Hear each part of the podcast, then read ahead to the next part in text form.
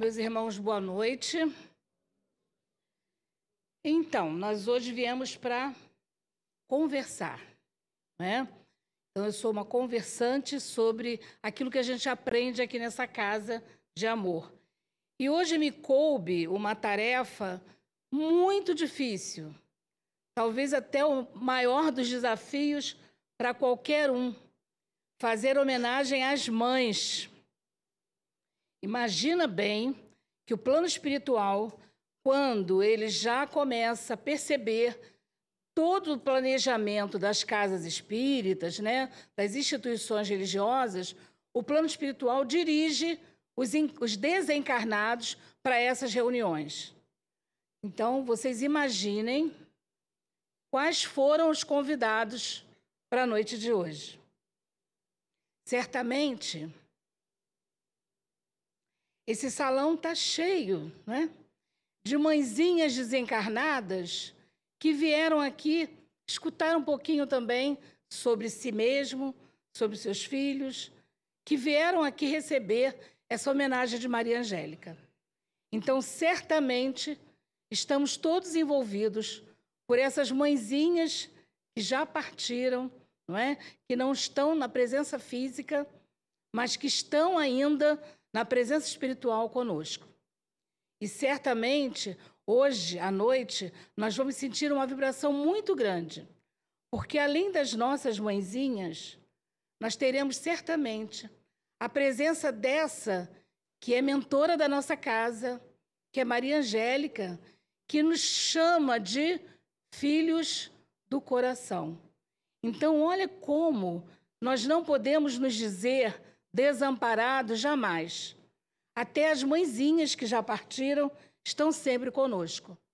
E até mesmo as mãezinhas que estão cuidando dos desencarnados no plano espiritual estão também conosco. Então, que nós possamos sentir essas vibrações e realmente enviar para essas mãezinhas que aqui estão todo o nosso amor, todo o nosso carinho, toda a nossa gratidão e sem nenhuma culpa de Ai, por que, que eu não fiquei mais um pouco? Por que, que eu não dei né, o último abraço? Né? É, então, isso acontece na vida de todos nós, não é isso? Quando a gente casa e que a gente começa a não ir na casa dos pais frequentemente, não porque a gente não gosta dos pais, mas porque a gente tem outras tarefas. Aí a gente se policia. Eu, por exemplo, tinha lá um, um, dia que nós marcávamos, eu falava assim, falava para o meu marido que eu iria sair de casa mais cedo, dava aula à noite, iria passar na casa da minha mãe, e a gente, eu passava uma hora com ela, conversava e ríamos, e ela falou, ai, que bom que você veio, que piada que você trouxe para mim dessa semana, imagina, né? As piadas que a gente contava, né? As piadas bem espíritas, né? Porque ela também é espírita e trabalhadora também. E aí, mas ela ria muita coisa. Ria porque eu estava junto e eu ria porque ela estava junto comigo, né? E na única semana que eu não consegui visitá-la, eu saí atrasada, que eu fui embora para a escola. Não, hoje eu tenho que dar prova, tenho que aplicar a prova, então tenho que chegar cedo para arrumar a sala, aquelas neuras, né, de professor, neuras mesmo, né? Não adianta de nada isso, separar aluno. Eu sei que não adianta. E quando ele que tem que colar, cola mesmo, né? E aí o que, que acontece? É, nesse, nessa semana, eu falei, não, no sábado eu estou indo lá. No sábado, ela teve um aneurisma. E eu fui lá, sim, mas para pegá-la, para levá-la para o hospital. Aí a gente diz assim, mas por que, que você não foi essa semana, né? O que, houve que você não foi essa semana? E aí, na verdade, a gente carrega né, essa, essa pergunta com a gente muitas vezes. E eu tenho certeza que muitas outras pessoas também carregam uma pergunta assim. Mas que força tem essa mãe, né? Eu também sou mãe. E aí, que força tem essa mãe para justamente superar essas questões? Eu estava cuidando dos meus filhos e não consegui cuidar da mãe naquele momento. Mas que força tem a mãe? E aí nós vamos ver um vídeo agora, rapidinho, para que a gente possa entender que força tem uma mãe. Vamos lá?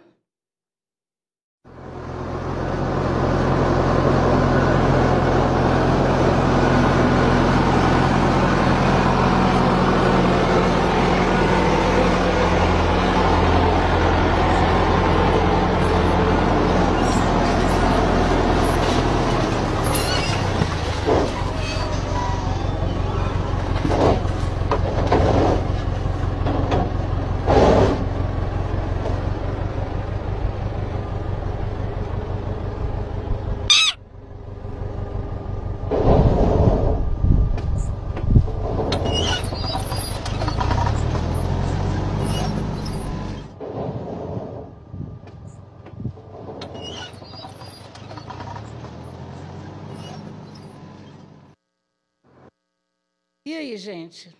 Vocês acham que ela ia aguentar aquele trator em cima dela? Não é? Mas ela, para ela, ia aguentar. Ela estendeu as asas, não é? E quantas vezes as mãezinhas também não estendem as asas, né? Para cuidar dos seus rebentos, não é?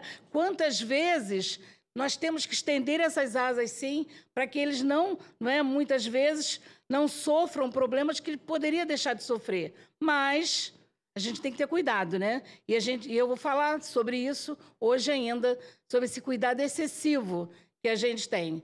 Não é? A gente precisa confiar em Deus e fazer com que a gente entenda que nós cumprimos o nosso papel. Será que cumprimos? E nós vamos começar justamente falando de uma mãe maior, que é a nossa mãe da humanidade. Que mãe é essa, né? Que mãe é essa da humanidade? Né? Que mãe nós recebemos de Deus para cuidar de nós e que cuida até hoje? Maria Santíssima, não é? Então, Maria, realmente, quando ela recebeu né, a notícia de que iria ser mãe de Jesus, então, ela recebeu a, segui a seguinte informação: Bendita sois vós entre as mulheres. Então, Maria representa o cume, não é? o ápice feminino em todos os sentidos. Não precisa nem ser espírita, né? Basta a gente pensar na história de Maria, como ela sofreu, o que, que ela sofreu como mãe. E será que ela conseguiu ser mãe? E foi mãe, não é? Se a gente é, conseguir a literatura assim mais apurada da infância né, de Jesus, quando ele, né, com 12 anos, e muitas vezes ele foi à, casa né, de malfeitores e que ela ficava preocupada. Então, ela realmente foi mãe também. E ela também agiu como mãe. E até que Jesus, de vez em quando, chamava a atenção dela, né? Mãe, não é possível. Você não confia no pai? O pai está cuidando de mim. Como quem diz, calma, né? Mas muitas vezes nossos filhos falam isso para gente, não é? Puxa, mãe, você não confia em Deus? Você não é espírita? Você não está frequentando SEMA? Por que você tem que me ligar 300 vezes para saber se eu cheguei em casa? Filho sai, para não, não, a gente diz assim, meu filho, Deus te acompanha. Mas coloca a localização. Aí a gente diz, como que a gente confia né, nesse pai amoroso se a gente está pedindo para colocar a localização? E se o WhatsApp, né, a localização para, a gente fica desesperado. Aonde você está? Parou o WhatsApp? Aonde você parou? O que, que você está fazendo? Não é? E aí a gente fica logo preocupado se a pessoa chegou ou não ao, ao seu destino. Então, Maria representa a aquisição e a síntese das mais altas conquistas espirituais que o Espírito pode realizar neste, neste plano, da manjedoura ao Calvário. Já pensou? Ela teve que sair da sua cidade para ir ter o bebê em outro lugar, né? Ela não foi para perinatal. Ela teve o neném na palha, né? Ali naquela, naquele lugar, lugar ali entre animais. E se nós, será que nós teríamos, não é essa, a gente fica assim, ah, que maternidade o meu filho vai nascer, não é? A gente fica sempre preocupado com como é que ele vai nascer, com que conforto ele vai nascer. E aí Jesus nasce, não é, com toda a luz, com todo o esplendor espiritual. E aí a matéria, né, as condições materiais, a asepsia do lugar, como funciona isso? A gente sabe muito bem que as mães antigamente, não é, tinham seus filhos dentro de casa, não é? Com as suas parteiras, as parteiras. Aí a parteira era chamada e o bebê nascia. A gente fica pensando, né? Que asepsia tem esse lugar? Quem é que cuida dessas mães que não tem como ir para o hospital? Não é? Até hoje ainda tem. Algumas cidades você não tem hospital e as mulheres têm que ter o bebê em casa, sim. E a gente fica, isso é possível? Não é? Tem, tem aquela, a gente tem até mesmo né, alguns índios que ainda têm o bebê dentro d'água. E aí, eles sobrevivem? Claro que a gente tem a mortalidade infantil muito grande, mas elas são cuidadas. A gente sabe que Maria não, é, não desampara ninguém. E aí nós temos também que entender a missão de Maria, né? Deus entregou para Maria não é, a missão muito né, importante de cuidar do governador espiritual da nossa terra. Já pensou que missão essa mulher traz? é? já pensou que essa missão que ela teria que desempenhar, que teria que desenvolver? Mas será, será que ela conseguiu dar conta? Será que ela não sofreu como outras mães também sofrem? Com certeza, ela sofreu e as lágrimas de Maria, né, realmente não foram poucas, não é isso? E aí, nós também temos, né, algumas falas de autores que diz o seguinte: a mulher é um ser que se esvazia um pouco, abrindo dela, dentro dela um espaço suficiente para caber outro ser. Achei tão lindo isso. E é verdade, né? E será que é só na gravidez? Será que é só na gestação? Não, gente. Até mesmo as mulheres que não gestam seus filhos, até mesmo as mulheres que pegam seus filhos, não é? Como filhos do coração, elas também têm que dar, não é? Abrir um espaço no coração para aquela, para aquela criança realmente chegar. Olha que importante, né? Olha que interessante. E aí a gente vê como tem mulheres, né? Como tem homens. Aí vocês vão dizer assim: olha, mas ela só vai falar de mulher hoje, né? Não, vou falar de homem também. E vou dizer, vou provar que homem também consegue maternar. Aí vocês vão dizer assim, não. Mas como, né? Consegue. Espera aí que vocês, vocês já vão saber. Vou dar um suspense aí para vocês. Então, Deus né, diz o seguinte, né? Ele, como inteligência suprema, ele acolhe né, todas as mãezinhas e Chico Xavier diz o seguinte: a maternidade é um segredo entre Deus e a mulher. E é verdade, né? A maternidade é um segredo entre Deus e a mulher. E a gente vê que quando ela está em apuros, o que, que ela faz, gente? Não é? Ela já corre, já corre, né? E já começa a mentalizar Jesus, já começa a mentalizar Maria, não é isso? Bom, aí nós temos a mãe e os irmãos de Jesus. Temos uma passagem evangélica que é muito importante, que está em Mateus, que diz assim: Quem é minha mãe e quem são meus irmãos?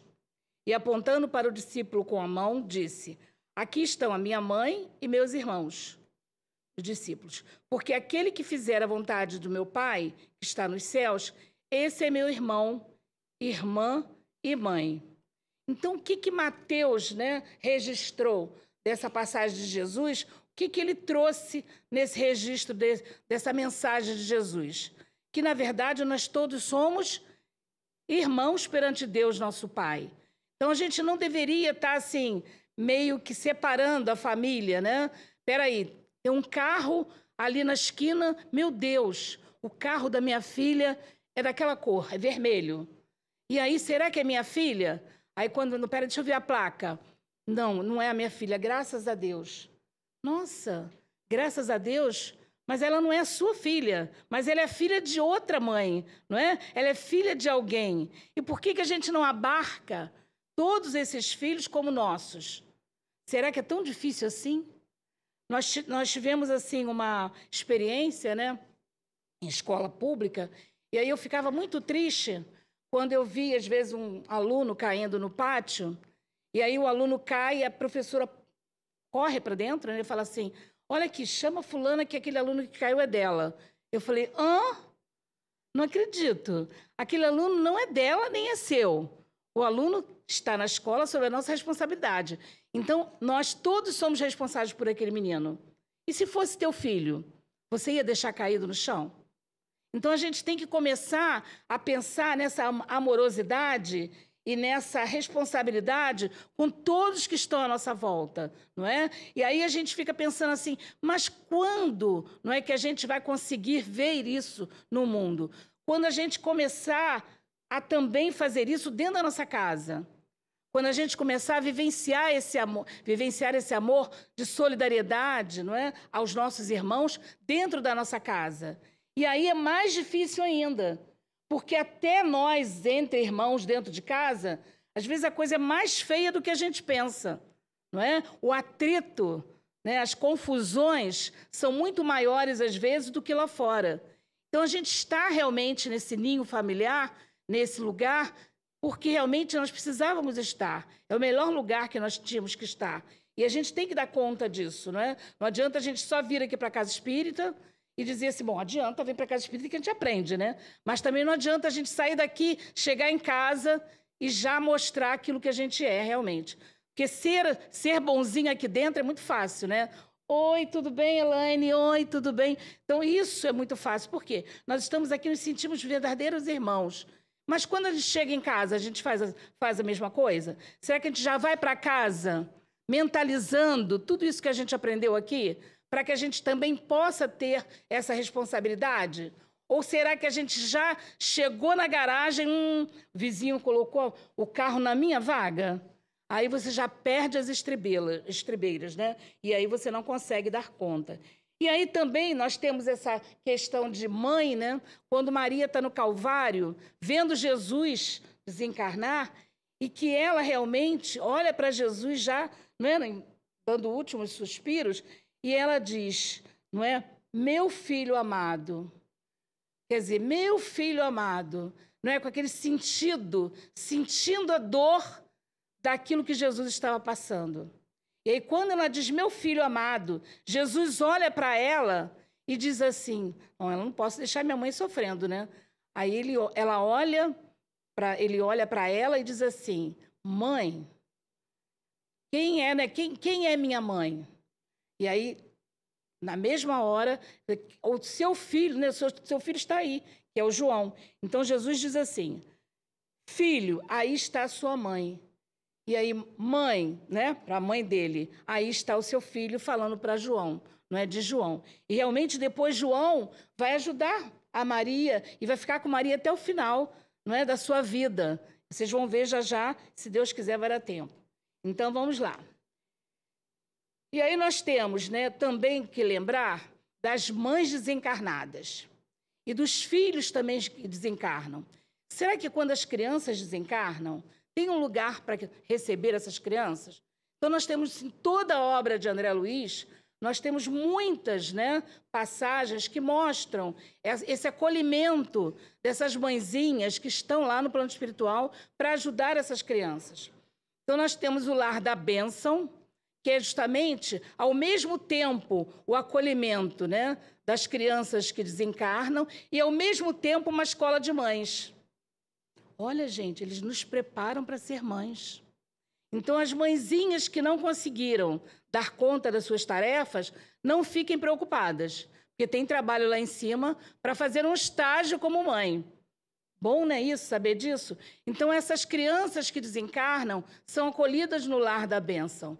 E assim, com uma amorosidade incrível. Se vocês quiserem até mesmo né, conferir no livro Entre a, Entre a Terra e o Céu, nós temos assim a passagem desse lar da bênção, que é assim, é emocionante mesmo.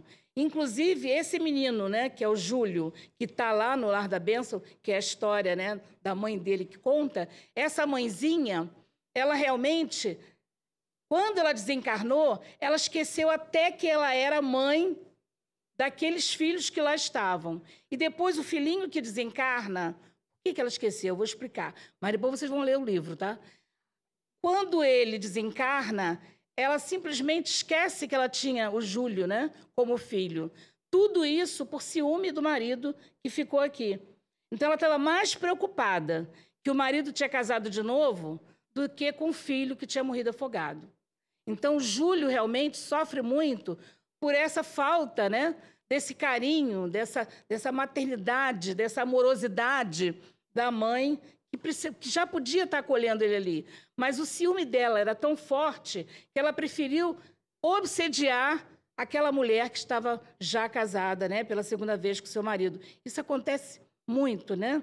Com mulheres ou com homens que partem e que depois um ou outro volta, né, para requerer o seu lugar. Até André Luiz, né? Quando chegou aqui na casa dele, o que, que ele falou? Ê, peraí, minha mulher já está casada com outro, né? Que negócio é esse, né? E a gente sabe muito bem que nós não somos propriedade de ninguém.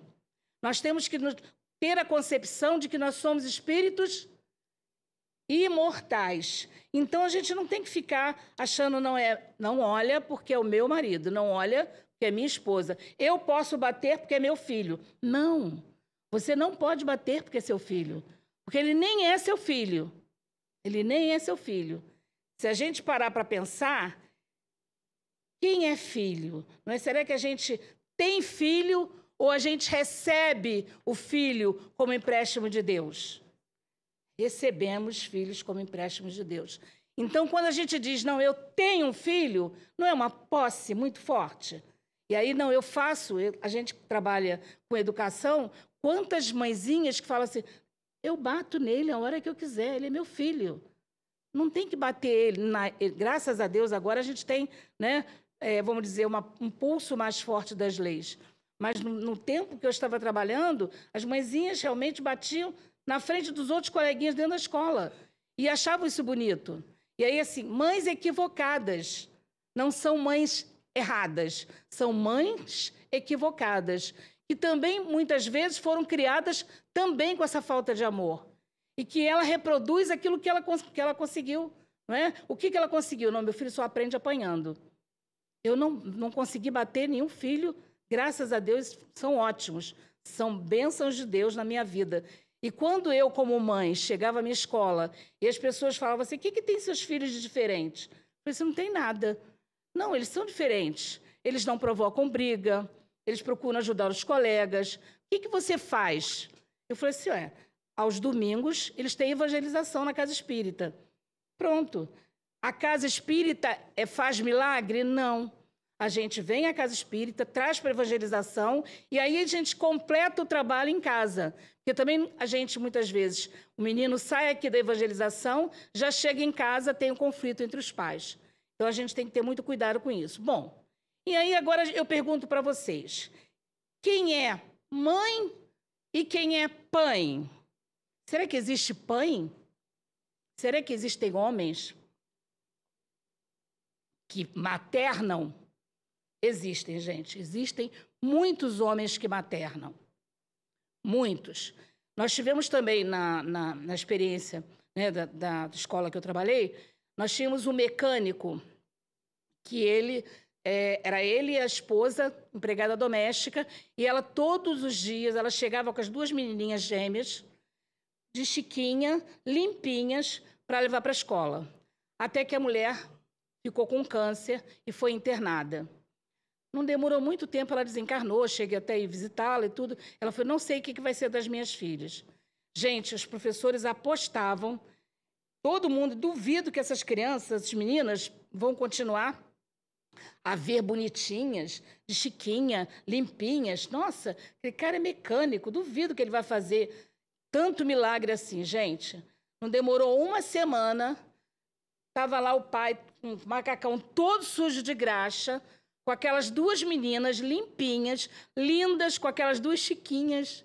E ele falou assim: Desculpa, viu, me atrasei um pouco, que eu custei para entender como é que fazia esse rolo aí. E aí, realmente, né? Olha que força que esse homem teve. E ele conseguiu levar as duas filhinhas até o final do ensino fundamental. Quer dizer, ele sozinho, ele conseguiu dar conta. Claro, né? sozinho, e a gente sabe que a gente tem aí toda uma equipe espiritual para dar conta, né? Na hora do almoço ele pegava as meninas, falava assim, ó, dou comida para elas, deixo elas dentro de casa, numa comunidade, e digo assim, não saiam de casa. O papai está chegando. Então olha a responsabilidade desse pai, não é? E aí é pai ou é mãe? É pai, não é? Nós temos vários pais que conseguem realmente, graças a Deus, a mentalidade, né? dos homens hoje está bem mais aberta, não é? Nós temos aí homens fazendo, ajudando, parceria total com as mulheres. E é isso que a gente precisa entender. As mães, elas não podem, não, não têm não tem como dar conta tanto do trabalho externo como do trabalho dentro da sua própria casa. Então, hoje a gente tem pais realmente que maternam, sim. Nós tivemos uma neta na, no CTI, quando ela nasceu, né, no neonatal, e aí teve um dia que eu cheguei lá para visita, estava lá meu filho com um canguru andando com a Isabela para lá e para cá. Ou seja, ele estava maternando naquele momento, né? Foi importante para essa menina, para essa minha neta, foi muito importante. E porque ele era homem, ele não podia botar o canguru. Hoje a gente vê os homens, né? Trazendo e levando crianças para lá e para cá, sem nenhum preconceito, sem nenhum problema, né? E muito pelo contrário, querendo realmente ter, ter parceria, né? Naquele, naquela criança, naquela educação dessa criança, para não deixar a mãe sozinha. E aí, Emmanuel diz o seguinte, né? No livro Consolador, é que deve fazer a mãe terrestre para conduzir os filhos para o bem? Difícil, né, gente? Muito difícil. E aí, na pergunta 189, ele diz assim: No ambiente doméstico, o coração maternal deve ser o expoente divino de toda a compreensão espiritual e de todos os sacrifícios pela paz da família. Nossa, que responsabilidade, né, para nós. O expoente, gente. Vai todo mundo saindo daqui pensando, hein? Dentro dessa esfera de trabalho, na mais santificada tarefa de renúncia pessoal. A mulher cristã acende a verdadeira luz para o caminho dos filhos através da vida. Ensinará a tolerância mais pura, mas não desdenhará a energia quando seja necessária. No processo da educação, reconhecendo né, as diferenças das tendências e dos temperamentos. E é verdade, né? Cada um é um. Nós temos várias individualidades, não é isso? Dentro da nossa casa. Então a gente, às vezes, a mãe chega assim e fala assim: Eu não sei onde eu errei. Eu dei a mesma educação para todos os filhos. Um ficou de um jeito, outro ficou de outro. Errou dando a mesma educação para os três iguaizinhos. Não é assim, não é? A gente tem Cada filho espera uma coisa, cada filho tem o seu limite, cada filho tem o seu desempenho. Então, às vezes, a gente até compara, né? Nota do filho. Nossa, meu filho, teu irmão tirou 10, você tirou 5. Como? Quando isso acontece? De jeito nenhum. Não é? A gente tem que ter a, essa, essa, essa amorosidade. Eu costumo dizer que nós precisamos tanto o homem quanto a mulher, agora homenageando as mães e dando força para as mães, nós precisamos vivenciar a energia doce. O que é energia doce? É não chamar a atenção do filho com raiva, porque não vai dar certo, não é? A gente precisa se encher de amorosidade ou usar a água que o Chico Xavier recomendou para a gente, a água da paz, para depois a gente falar com o filho. E quando a gente for falar, realmente a gente saber drenar o negativo e reforçar o positivo. Seu filho não é aquilo que ele está apresentando. Seu filho está, nesse momento, passando por esse problema, como todos nós passamos. Então, para a gente facilitar o trabalho da mãezinha em casa, ela precisa realmente ter essa energia doce. Essa energia que vem da autoridade moral, da amorosidade dela porque quando a gente está com raiva, a gente não ensina. Agora, quando a gente tem amorosidade, a gente transforma. O amor cobre a multidão de pecados, não é, gente? Com certeza, né? E aí nós temos também, com uma dica assim, muito importante, um livro chamado, assim, que eu dou de presente com tão, tanto prazer, Nossos Filhos São Espíritos, Germínio de Miranda, que ele vem dizendo para nós que aquela criaturinha que a gente recebe, né, frágilzinha, já foi, né, já, e é um espírito milenar e que traz na sua bagagem muita coisa para a gente ensinar, não é muita coisa para a gente trabalhar, muita coisa para a gente aprender. Então a gente precisa respeitar esse menino, né, como uma individualidade e como um espírito imortal como nós e orientá-lo nesse caminho do bem, não é? Quando a gente orienta no caminho do bem, a gente vai sofrer menos. Educar é fácil? Não. Educar não é fácil, não é? Mas é impossível? Não é impossível educar. Por que, que educar é difícil? Porque a gente tem que se autoeducar para a gente educar o outro. Não tem a camisa que a gente anda por aí, né? Aqui dentro do SEMA, não é? Educar-se para educar. Então a gente precisa, na verdade, educar pelo exemplo. Como é que a gente aprendeu as lições de Jesus? Ele deixou alguma coisa, ele escreveu? Não, não é? Depois é que escreveram por ele, mas ele deixou pelos pelos exemplos, não é isso? E aí, gente, claro, né, que eu tenho que fazer É... Antes de eu fazer homenagem a essa pessoa, deixa eu falar da, do livro Libertação, que vocês já devem ter lido, né? Se não leram, vale a pena pegar na biblioteca ou comprar na livraria. Mães desistem dos filhos? E pais? Também não. Também não, não é? Nem mãe, nem pai. Nós, pais, não podemos desistir dos nossos filhos. Então, no livro Libertação, nós temos a história de Matilde e de Gregório. Gregório foi um religioso que, nossa, mesmo desencarnado, continuou fazendo uma opção de besteira. E aí, Matilde não desistiu de Gregório. Ficou acompanhando ele, tentando ajudá-lo, tentando ajudá-lo, como muitas mãezinhas que hoje estão aqui presentes, tentando ajudar cada um de nós. E que às vezes a gente não ouve e que a gente continua não dando atenção essas inspirações que vêm do alto, não é? E aí Matilde continuou insistindo que, esse, que o filho dela poderia melhorar. Até que um dia ela pediu aos espíritos para ajudar o filho. Mas como, Matilde? Ele já está lá há mais de 50 anos nesse mesmo erro e errando cada vez mais. Ele, por enquanto, ele não vai ser despertado.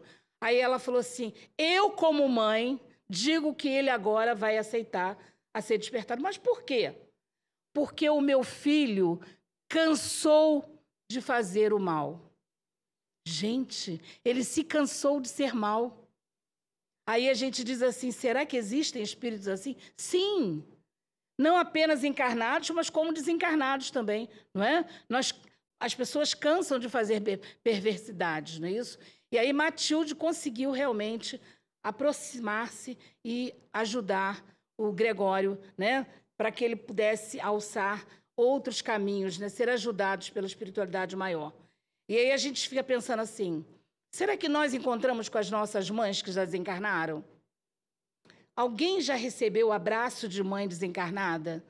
Nem precisa levantar o braço, gente, que eu tenho certeza que todos nós recebemos a visita das nossas mães, dos nossos pais desencarnados. E às vezes elas vêm na hora que você está mais precisando. Na hora mais aflitiva, você sente o abraço. E olha, sente mesmo um abraço gostoso. Queiram vocês ou não, nós sentimos. E aí tem gente que diz, ah, mas eu nem lembro do que eu sonho. Mas encontra. No sonho, as mães têm a oportunidade de rever os seus filhinhos. E aí, gente, eu trouxe agora uma homenagem a uma mulher que trabalhou na minha casa com quase dois metros de altura, já desencarnou, e que ela simplesmente era uma mulher muito simples mesmo, indígena, veio para cá, para o Rio de Janeiro, e foi morar no Leblon, numa casa de uma pessoa, como empregada doméstica, aos 12 anos. E aí, daí, ela não saiu mais, só saiu para casar com a pessoa que ela ficou muito tempo até desencarnar. E aí, Dona Maria trabalhava comigo, né, na minha casa, fazendo as coisas, e eu trabalhava na escola. Bom, Dona Maria, um dia eu cheguei da escola muito chateada, que os professores não queriam mudar aquilo que a gente deveria ter o melhor na escola, né? E aí eu cheguei e falei assim, Dona Maria, a vida não é fácil. Eu estava muito chateada aquele dia. Gente, também tem direito de me chatear, né? E aí ela falou assim, não, Dona Alcione, a vida é fácil. A gente é que complica. Gente, a mulher realmente me deu a maior lição, não é? Uma lição. E aí eu trouxe para ela aquela música, não vou cantar, gente, apesar de eu ter o nome de cantora, eu não vou cantar. É mais ou menos assim: Maria, Maria é um dom, é uma certa magia, uma força que nos alerta, uma mulher que merece viver e amar, como outra qualquer do planeta. Maria, Maria é o som, é a cor, é suor. É a dose mais forte e lenta de uma gente que ri quando deve chorar. E não vive, apenas aguenta. Mas é preciso ter força, é preciso ter raça, é preciso ter gana sempre. Quem traz no corpo a marca, Maria, Maria, mistura dor e alegria. Maria, é preciso ter manha, é preciso ter graça, é preciso ter sonho sempre quem traz na pele essa marca, possui a estranha mania de ter fé na vida. E é verdade, né? Então, Maria, né? Ela chora e ela aguenta. Quantas mães choram escondidos, né? Escondidas. Escondido do marido, porque o marido se pegar, vai dizer, não é possível. Está chorando de novo, o menino já tem dois anos que está fora. Ah, mas eu estou com saudade, né? Estou com saudade. E aí? Não é? A gente tem saudade. Aí depois, eu garanto a vocês que eles também choram nos cantinhos. Não é? Mas eles não querem que a gente saiba, não é isso? E aí a gente fica se completando, não é? Porque o maternar não, maternar não é só da mulher. O homem também pode ajudar nesse sentido de ajudar e de também contribuir com o outro. Não acredito. Bom, tá bom, eu vou terminar. E aí eu só vou contar uma história que eu, eu ia contar, uma história que vocês depois procurem.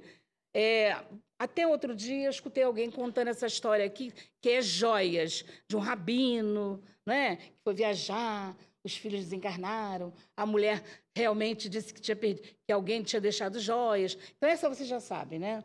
Então, eu conto de outra vez. Então, eu prefiro, eu prefiro contar, na verdade, a história da última, do último capítulo do Boa Nova, né?